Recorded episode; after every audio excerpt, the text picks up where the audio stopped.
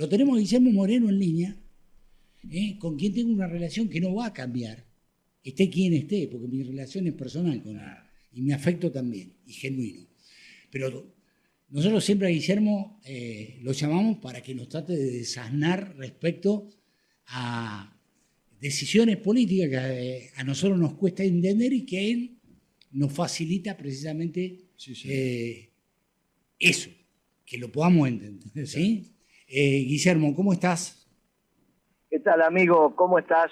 Un placer hablar contigo como siempre y con tu equipo. ¿eh? Bueno, acá estamos eh, viviendo esta transición que parece ser bastante compleja, sobre todo por los anuncios de lo que se viene. Pero yo no quiero, no me animo a hacer ninguna calificación estando vos de por medio, ¿sí? Lo que sí digo, lo último, a mí, a mí, que soy un ignorante, de cómo funciona la economía me produce algún, eh, algún escosor, ¿sí? Esta inflación con recesión, yo creo que es una cosa compleja, ¿no? Desde donde se la mire, pero yo te escucho a vos, Guillermo. Bueno, yo tenía, y, y te lo he dicho varias veces, un profundo respeto por mi ley por el Milei revolucionario. Alguna vez hemos discutido fuerte porque yo decía, no lo comparen con Martín Hereó, este pibe no es de derecha, este pibe es un anarquista que da la vida por la propiedad privada, no nos gusta su revolución, pero hay que respetar, que a los revolucionarios hay que respetarlo, al margen de que lado sea, al tipo que quiere cambiar el status quo. Ese Milei el jueves pasado hace una semana, empezó a cambiar cuando le da la derecha a Caputo. Claro. Caputo es, es el peor funcionario de Macri porque es un, es un timbero, eh, no es un muchacho, no es un experto en economía, no, es un muchacho de las cuevas, únicamente es un muchacho de las cuevas. Eh, que compra y vende nada más, digamos, en las cuevas, no, no. Ni siquiera es mercadería, es, es pura especulación. De hecho, lo echó la Lagar. La Lagar lo echó porque se estaba patinando las, las reservas. Se estaba patinando las reservas hizo un Twitter y se lo tuvo y se lo y lo tuvo que echar. Y cuando lo, lo cambian, viene alguien que es este chico Diego Sanleris, que es el que termina la gestión de Macri. Peor para elegir no había. ¿Por qué lo elige? No lo sé. Yo sé que si sos, yo sé que si sos revolucionario, no puede ser, no puede ser pragmático. Muy bien. ¿Qué nos acontece? Que cuando vos te metes en el pragmatismo, sí. estás en un esquema distinto al que vos estabas acostumbrado a pensar. No es fácil cambiar tu manera de pensar. Y entonces aparecen, empiezan a aparecer ideas muy raras con Macri, con. La primera es esta idea de la estanflación. Porque vos no le podés decir a la sociedad que todos los días vas a vender menos, eso es que vos estés en estanflación. Sí, sí, Todos los días vendés menos. Y que a su vez van a subir los precios. Él podría decir, yo voy a hacer un ajuste ortodoxo ¿Qué va a pasar con los precios? No lo sé. Pero no puede decir que los precios van a subir si vas a vender menos. Porque violenta no solo el sentido común, sino lo que pensó toda la vida. Él toda la vida pensó otra cosa. Claro, ahí se le arma un lío en la cabeza que le va a afectar su condición física y psíquica. No es que no le va a afectar, ¿eh? le va a afectar. Pues no podés pasar de pensar A a pensar anti-A y justificar anti-A cuando toda la vida hiciste A pensando que, que seguís siendo el mismo. Bueno, esto me hace creer que va a haber algún desenlace, lamentablemente de corto plazo. No sé. Un desenlace de qué un cuatro meses, seis meses, pero va a haber. ¿Un desenlace de qué tipo, eh, Guille? Y yo creo que hay que dejarlo deprimir, que se deprima en tranquilidad mi ley. Por eso yo no estoy de acuerdo con el concepto de resistencia, con ese, con, no tengo nada de que ver con eso. Ahora, tengo una responsabilidad con las empresas y con los trabajadores. Yo soy un hombre de la producción y del trabajo. Eh, a ver, la consulta de- de- déjame, déjame decirte algo, déjame decirte algo, Guille. Digo, eh, eh, estar por asumir un gobierno y eh, estar hablando de resistencia del otro lado, ya está marcando, todavía no asumió y ya está marcando un, un- un panorama Claro. terrible, ¿sí? Terrible. Eh, no, Yo digo- también tengo un panorama terrible con el que estoy diciendo. Claro, claro, claro, por eso digo. Pero, pero yo te cuento por qué. Porque tengo responsabilidad como economista y como peronista con el mundo de la producción y el mundo del trabajo. Entonces, humildemente te digo que hace una semana que no me puedo dedicar a lo mío, que es mi mayoreo, Sí, porque lo único que estoy haciendo es hablando por los medios y con mis clientes y con los que quieren ser clientes míos o me piden consejo.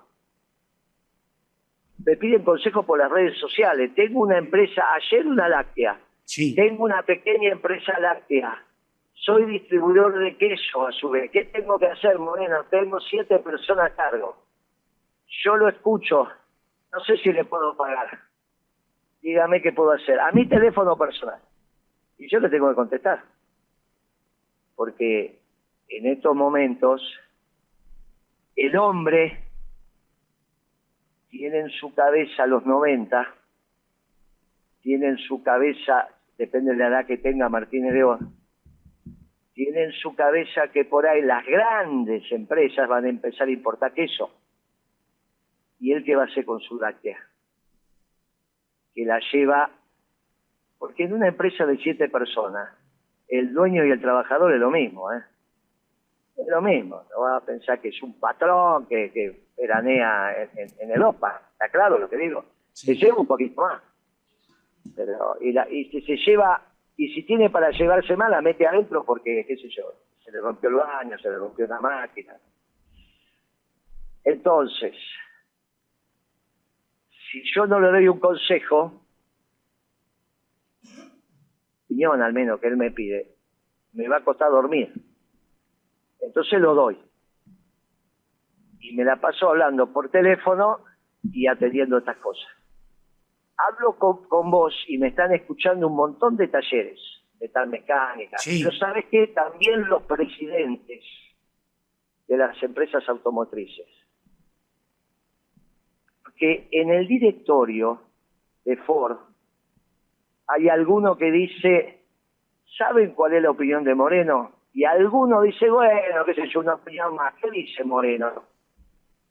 Y Moreno dice lo que dice en el programa de trombeta.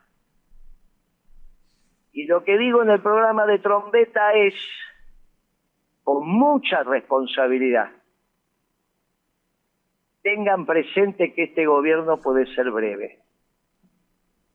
Porque las propias inconsistencias del presidente, que pasa de revolucionario a teórico, hace que las decisiones no tengan una direccionalidad.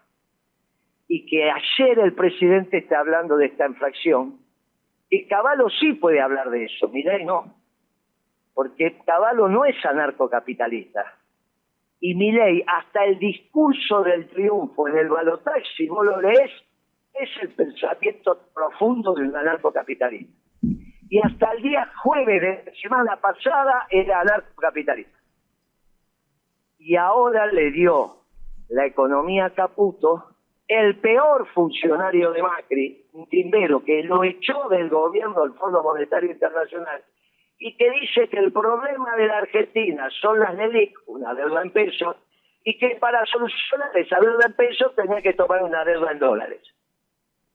Y si imagínate si vos le vas a hacer esa recomendación a un cliente tuyo un industrial de salud que le está escuchando el programa y que está preocupado por su deuda en pesos. Y vos le decís, no hay problema, saca un crédito en dólares, hipoteque su casa en dólares, interés anual en dólares, sí, sí, sí. y pague esa deuda en pesos en dólares con su casa. Y vos decís, no, no, gracias Moreno, ¿le debo algo? No, servicio gratis, ah, igual no le iba a pagar. Está bien, porque es una estupidez esa recomendación. ¿Está bien? Claro, claro. Eso, eso no es una recomendación seria. Entonces, esto es lo que está haciendo el ministro de Economía de Milley o las del IC. Después puede estar cualquier excusa. Y como no la entendés y te la dice con cara de inteligente, parece que está bien. Como empieza a explicar tu problema en el en el corazón, en los riñones o en el hígado y se pone difícil y no le entiende nada y le decís, bueno, sé lo que quiera, tengo que tomar esto, y bueno, listo, hago lo que vos decís. Lo que pasa, en este caso, lo que te están diciendo es una burrada. Y yo tengo la obligación de hablar y desde mi humilde opinión, decir, muchachos, tranquilos, no tomen ninguna decisión estructural sobre su gobierno. Si es el directorio de Ford, ojo con pensar como piensan las constructoras que van a echar gente, que no van a vender autos, que se te cae todo, que van a entrar autos de la India a cuatro mil dólares, entonces ¿qué? ¿cómo vamos a vender autos a diez mil dólares? Porque quizá este sea un gobierno breve. Y explíquenle a sus casas matrices que el ex secretario de Comercio, que están disolviendo la Secretaría de Comercio, pero que fue el que más duró en la historia de la Argentina, está diciendo con toda la responsabilidad que esto significa en un medio público como el tuyo, jerarquizado, que escuchan cientos de miles de puntanos, cuyanos, cordobeses y lo que venga, que puede ser un gobierno breve. Y que la nación más se ponga en sus epítetos donde quiera. Ya me vamos a ocupar de hablar de la nación más. Porque yo le estoy hablando a los empresarios y le estoy hablando a los trabajadores que piensan que se van a quedar sin trabajo porque ahora el acero va a ser chino, el aluminio va a ser chino, los autos van a ser de la India, los medicamentos van a ser de la India y los quesos van a ser de Dinamarca o de Bélgica. Como me piensa el muchacho que tiene esa pequeña distribuidora de queso que te podés imaginar que con siete empleados vende hasta donde le llegan los brazos, pero con eso viven él y siete familias. ¿Está bien? Entonces, y el queso de Dinamarca ya estuvo más barato que el queso de él. Y capaz que la pasó muy mal. Y entonces ahora dice, bueno, si me tengo que ir de la actividad me voy rápido. Porque antes me la quedé porque pensé que esto aguantaba y cuando me quise ir ya no daba más. Tuve que ir a trabajar de remisero. Entonces, con mucha responsabilidad hacia el aparato productivo que yo creo y quiero, que es la producción y el trabajo, le digo, tranquilos con las decisiones estructurales, porque quizás esto sea breve. Sí, eh, lo que sí digo, Guille, eh, eh, escuchando atentamente todo lo que me vos me narras, que esto tiene que ver con la producción y el trabajo. Ahora, anunció ayer que va a terminar con los planes sociales, que va a cortar con la asistencia del Estado, eh, y con otro un montón de cuestiones que son básicas teniendo eh, o considerando el estado de fragilidad en el que estamos. Es decir, si este país estuviera en otra situación, eh, bueno, a lo mejor se podrían tomar medidas que, afectarían menos, pero estamos respirando con oxígeno, con un pulmotor a 24 horas. Y, bueno, y me parece que como que no, no, hay lugar para tensar la cuerda un poquito más de este tema, lo hemos hablado 100 veces, Guille. No sé, creo yo, no sé. Yo tengo, a ver, eh, estoy dominado por por un estado de angustia. ¿Me entendés? Es decir, me domina la angustia. Yo escucho y me angustio. No puedo ser... Eh, mi, angustio, además, por un montón de, cuestiones que a lo mejor a mí no me afectan directamente, pero hay un montón de gente a la que yo conozco que sí la va a afectar. Eh, y a mí muchas otras. ¿sí? Hoy es mi último programa en Canal 13, por ejemplo. ¿sí? de San Luis. Hace, hace 23 años que lo hago. Y hoy, hoy es el último programa, seguramente va a ser el último programa eh, que hay en Canal 13 por siempre, nunca más me verán en esa pantalla. Si eso no significa que yo esté diciendo que Poggi va a seguir siendo gobernador. Digo que a lo mejor yo nunca más, porque uno también eh, eh, va creciendo y los cambios se van generando y a uno también es está preso de, ese tipo de situaciones. Entonces, bueno, eh, uno lo tiene que aceptar. ¿No? Exactamente así. Bueno, y digo, por eso digo que estamos en un momento... Eso es una, eso es una situación personal. No, no, no, pero... Y bueno. Que es trasladable Ahora, el problema, ¿cómo, claro, cómo le hablamos al que tiene que ahora tomar una decisión que fabrica tornillos y los tornillos van a venir de China. Inexorablemente, son más baratos. Son más baratos. Y Milei dijo alegremente cuando era un revolucionario, pero bueno, era su revolución, y va a quebrar. Tendrá que hacer otra cosa. Ahora, lo va a hacer quebrar y encima siendo pragmático. Porque empezó a mirar la economía desde el único lugar que no hay que mirarla, desde La Plata porque puso un timero al frente de la economía. Que vuelvo a insistir, lo echó Martínez yo no digo, perdón, este, el Fondo Monetario, yo no digo ahora que es un timero, ¿eh? Lo dije en 18, ayer encontraron el tape mío cuando digo, saquen a ese timero del Banco Central, no tiene autoridad ética ni moral claro, claro. para estar ahí. Pero estaba en el Banco Central, ahora va a estar en el Ministerio de Economía. Peor. Entonces, tenemos un problema de consistencia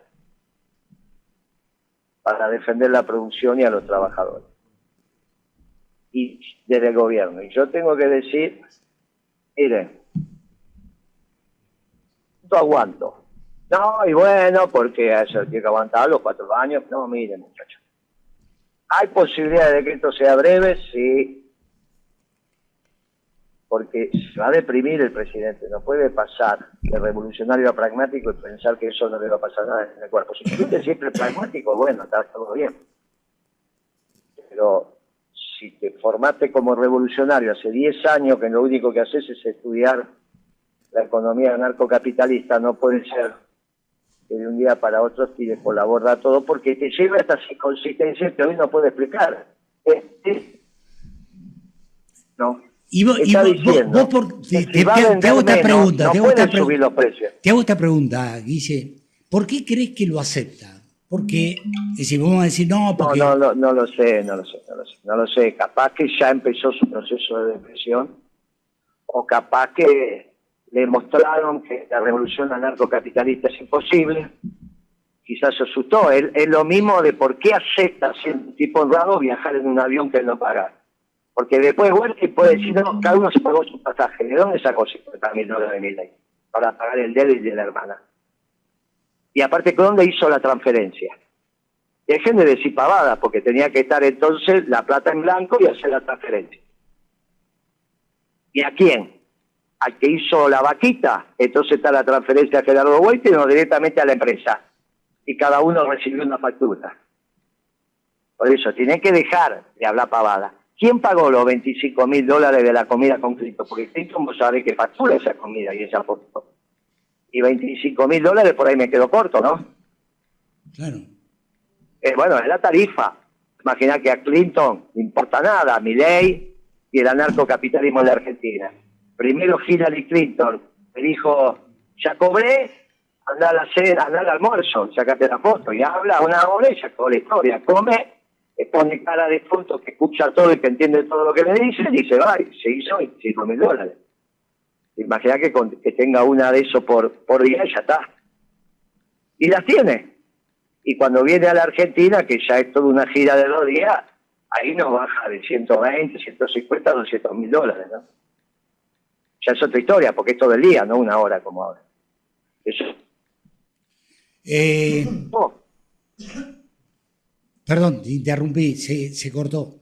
entonces él aceptó que alguien le empiece a pagar cosas que él consume dice muchacho, bueno, la plata del sector privado, no muchachos, si la ponen, por propia definición del sector privado, es porque quieren después alguna prebenda. Y algunos funcionarios del gobierno anterior también van presos por esto, ¿eh? porque vivían en un departamento de alguien que qué sé yo, porque esto, porque aquello, por eso te digo. Ahora, bueno, él es presidente electo, bueno, qué sé yo, está aprendiendo el oficio, bueno, no lo hizo de mala fe, no, bueno, listo, ya está, demos vuelta a la página. Ahora, eso también es un cambio, porque hasta ahora, salvo que su empleador lo mandara en un avión, gratis, ni comida gratis. Algo que estuviera trabajando y hiciera parte de sus honorarios y él facturaba. Bueno, es raro, si por esa misma circunstancia se transforma en pragmático y el tipo que, porque él, escúchame, cuando nosotros nos encontrábamos todos estos años y calificábamos a los funcionarios de los dos últimos gobiernos, de este y del anterior, la peor nota siempre se la llevaba a Caputo. Porque es el tipo que tomó decisiones por el club. Es como que vos sos presidente de la y todos los penales son para tu club. Siempre si vos disimulás un poco, bueno, pero que siempre, bueno, no puede ser. Bueno, Caputo fue el funcionario que solo tomó decisiones para su club, que son los bancos nacionales, de una manera tal que se escandalizó la señora Lagarde. Claro. Fíjate cómo habrá sido que esa institución, que vos especialmente la tenés entre ceja y ceja, yo vos sabés que tengo otra opinión, la presidenta o la directora ejecutiva de esa institución lo echó, fíjate lo malo que debe ser lo escandaloso de las decisiones que tomó Caputo hace cuatro años atrás, ¿eh? porque era durante el gobierno de Macri, en el 18, bueno, un poco más, seis años, cinco años atrás, para que la señora Lagarde lo tuviera que echar con un Twitter. Bueno, mi ley lo trae. Vos te podés imaginar que mi ley le ponía la peor calificación cuando hablaba en privado conmigo. Acá, acá me, pone ¿eh? alguien, escucha, puso un timbero en economía, me pone alguien que, sabe de esto, ¿sí? Claro.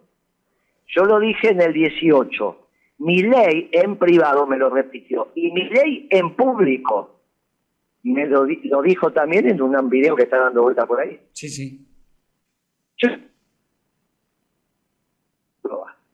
Digo, ¿cómo van a poner un timbero en la institución rectora del sistema financiero? Ese hombre no está ética ni moralmente preparado para eso.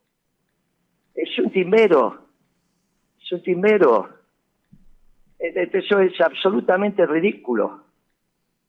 Era, ridículo. Bueno, duró lo que duró. Poquitos meses lo echó la lagar. ¿Está bien? Bueno, que era la directora gerente, ejecutiva, qué sé yo, del Fondo Monetario con un Twitter. A las dos horas diciendo, estamos asombrados o no estamos conformes de cómo se están administrando las reservas del Banco Central de la República Argentina. Con solo eso se tuvo que ir. Porque estaba timbiándose el préstamo del Fondo Monetario, dándole los dólares por pesos a, sus, a muchos de sus amigos. No es por eso, no es que fuga de capital y no sabes qué pasó con ese préstamo. Sí sabes, por la partida doble. Dame los pesos, tomados dólares. Hubo días que vendió 2.200 millones de dólares. Sí, claro. ¿Entendés? Bueno, ¿por qué? Cuando a vos te dan 44.000 tenés para hacer alguna cosita. Bueno, eso es lo que hizo el amigo. Con lo cual, ese, para que mi ley, que me ha dicho mirándome a los ojos que Caputo es el peor, a mí me lo dijo en privado aparte de decirlo en público. Yo coincidía con él, pero estoy diciendo. Ponerlo a él, mamita. Es una situación donde él tiene una, un esquema en su cabeza muy, muy difícil. Muy difícil. Muy difícil. Y eso le va a impactar en la salud. Entonces le digo a los industriales, a los trabajadores, que van a pasar una fiesta angustiada porque no saben si van a tener trabajo, que esto, que aquello, tranquilos. Porque puede ser un gobierno breve. Sí que nadie haga nada. Hay que dejarlo que se deprima en paz, dentro de la ley y el orden, como dijo él. Hay que hacer un gobierno en paz. No hay que hacer ninguna cosa rara. Ninguna cosa rara. Ninguna cosa rara. No es necesario. Ni resistencia de ninguna de esas pavadas. Sí. Guillermo, buen día. Fito le habla. Te estaba extrañando ya. Sí, no, lo, estoy escuchando. Estaba, extrañando que apareciera algo diciendo, que apareciera alguien diciendo cosas no inteligentes como las que decimos. Escuchame una cosa. Ahora que estoy hablando así despacio, sí. me acuerdo de López Murphy en el 2001. ¿Te acordás que fue un programa, creo que era? No me acuerdo si con Grondona o con Merta, qué sé yo, no me acuerdo. Y hablaba despacio, ¿viste? Y Grondona, supongamos que era Grondona, le dice, no entiendo, López Murphy. Usted está hablando muy despacio porque cada palabra que usted dice tiene un significado y una. Y el pobre López Murphy hablaba despacio porque porque no sabía cómo seguir. Claro, en este caso me parece a López, pero estoy hablando despacio porque sí, no, una gravedad profunda y quiero que los industriales, los productores, los trabajadores, los secretarios generales de los sindicatos, el directorio de Ford, de General Motors, el directorio de Techin, de Aluar, diga, no, ojo que yo lo escuchamos, no, no me venga con modelo, que se me sacaba canas verdes. A ver. Escúcheme. sí, escúcheme. Salgo del médico el otro día, escuchá, salgo del médico el otro día y me encuentro con uno solo, ¿eh? Yo en el primero salgo, no había nadie esperando, uno solo. Grandote de eso que que eran como los que jugaban al básquet con vos, Alberto, pero que pesan ahora 120 kilos, ¿sabes? Sí. El tipo, me, yo lo miro, nos miramos, se para y me dice, Guillermito, si me habrás sacado canas verdes, dice el tipo, ¿no? Sí. Y la secretaria del médico, claro, no, no, a mí me había visto una vez, dos veces, y a este era un paciente de él, pero se empieza a poner nerviosa porque dos hombres parados pero dejate de joder, le digo yo, si habrás ganado plata con nosotros. Y me, y me pone la mano en el hombro, viste, que eso que cuando te ponen la mano en el hombro te empieza la mano, te empieza la mano, viste. Y la secretaria, vos la mirabas porque justo la vi, se estaba poniendo, viste, el médico en su consultorio, la secretaria que es la que cobre todo eso. Y me dice, la verdad que me pone la mano en el hombro y me dice, la verdad que tienes razón. Con vos con ustedes nos llenamos de plata. Pero me hiciste sacar canas verdes. Pero ahora, ¿qué haces acá? Y lo digo que vos lo mismo que vos, le digo, es lo mismo que yo, mejor no me cueste. Bueno, pero es una anécdota, no me diga que no divertía. Claro un industrial muy importante de la Argentina, ¿eh? muy importante. Guille, eh, fue el único que le puso anarcocapitalista y todo el mundo ahora utiliza esa definición en casi todos los medios. Pero en, este análisis que usted hace, deja por de lado las redes sociales. Y le voy a decir el por qué. Hay un personaje, por ejemplo, como Iñaki Gutiérrez y Eugenia Rolón, que son quienes generan todo el mecanismo para entender a mi ley, para sus propios militantes, y aquel 56% que lo votó.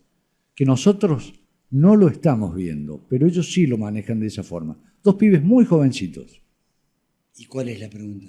¿Cómo hacemos con Está eso? bien. ¿Cómo se hace con eso? Porque él le, le habla directamente Bueno, al que- empresario, todo, pero los empleados del empresario reciben esto. ¿eh? De ese, Está perfecto, por eso estoy, y, y ahí ahí está este programa, de ustedes dependerá, Claro. a- pueden escuchar a ellos y nos van a escuchar a nosotros. Si ustedes esto lo ponen en las redes, lo ponen, la verdad que no lo sé. Supongo Sí, yo sí, que sí, los sí. Míos, los míos lo ponen, los míos lo van No, a no, siempre pero nosotros ponen. también viralizamos todo, sí, sí. Ahora, vos no te aflijas porque el staff de las compañías, cuando van a tomar una decisión estructural, escuchan todo. O sea, seguro Moreno, que está hablando para el presidente de Ford, sí. Para el presidente de Ford, de General Motors, de Fiat. Porque los autos en la India están dos mil, tres mil dólares. ¿eh? Llenas un barquito, se da Además, si es de flete, por auto, si es que es, porque un barco solamente de auto, de baratito, y se terminó todo, ¿eh? Y hay 10.000 muchachos en las fábricas automotrices trabajando, directo, más todas las autopartes. Bueno, ¿Pensás que no van a escuchar hoy esto? Claro. Pero ¿sabes cómo lo están escuchando? Y como yo estoy hablando para esa toma de decisión, y para los trabajadores, y para los secretarios generales, y para... Hablo muy despacio. Y hablo con seriedad. Después que la nación más, esos ensobrados, que a a los que se refería mi ley, y hasta sabemos dónde le dan el sobre, que es la quinta de... Porque me lo dijeron ellos a mí, ¿eh? no porque yo lo inventé, ¿eh? en la quinta Los Abrojos, ¿no? ¿Sabés por qué no voy a la Nación más? Porque tengo que cobrar el sol a Los Abrojos. ¿Y qué son Los Abrojos? La quinta de Maca. Ah, no me digas, mira, ahí te pagan el sueldo, mira qué bien. Ahí entendés por qué esos muchachos hablan como hablan. Claro. Pero eso lo sabe todo el mundo, porque si me enteré yo en la mesa de mi casa un domingo almorzando y lo contaron delante de seis, siete personas, lo sabe todo el mundo. Está bien, o sea, los que toman decisiones de los directorios lo saben. Pero por ahí no. Entonces, hablamos despacio y decimos, mire que puede ser un gobierno breve con esta justificación, de que un revolucionario no se transforma en pragmático de un día para otro y no le pasa nada en el cuerpo y en la psiquis.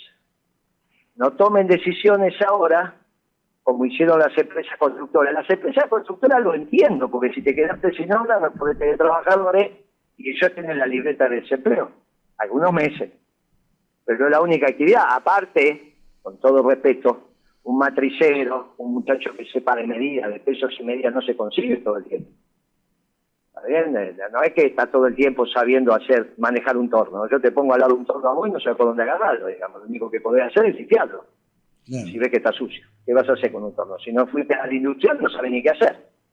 Bueno, entonces, uno dice humildemente, tranquilo, porque van a tener tomar decisiones estructurales por ahí en un gobierno que es breve.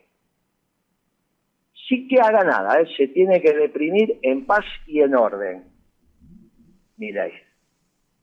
Cuando las cosas no le salgan. ¿Y no le van a salir? No, porque empezó horriblemente con Caputo, que piensa que el problema de la Argentina son las élite. Entonces cambia, la empresa por verlo en dólares. Ya lo dije esto. Bueno. Pero es para repetir. ¿A vos te parece sensato eso? No, a nadie. A nadie. Bueno, si empieza así, te imaginas cómo termina. Guille, te mando un abrazo grande, se nos terminó el programa. Abrazo, Eh, Guille. eh, y nada, seguramente bueno vamos hoy, a... hablamos, hoy hablamos poco porque hablé despacio. Ah, sí, sí, sí, sí. Te mando un abrazo y espero que haya servido. chao, Te mando chao. un abrazo. Gracias. Chao. Bueno, eh, nos vamos. Gracias. Chao.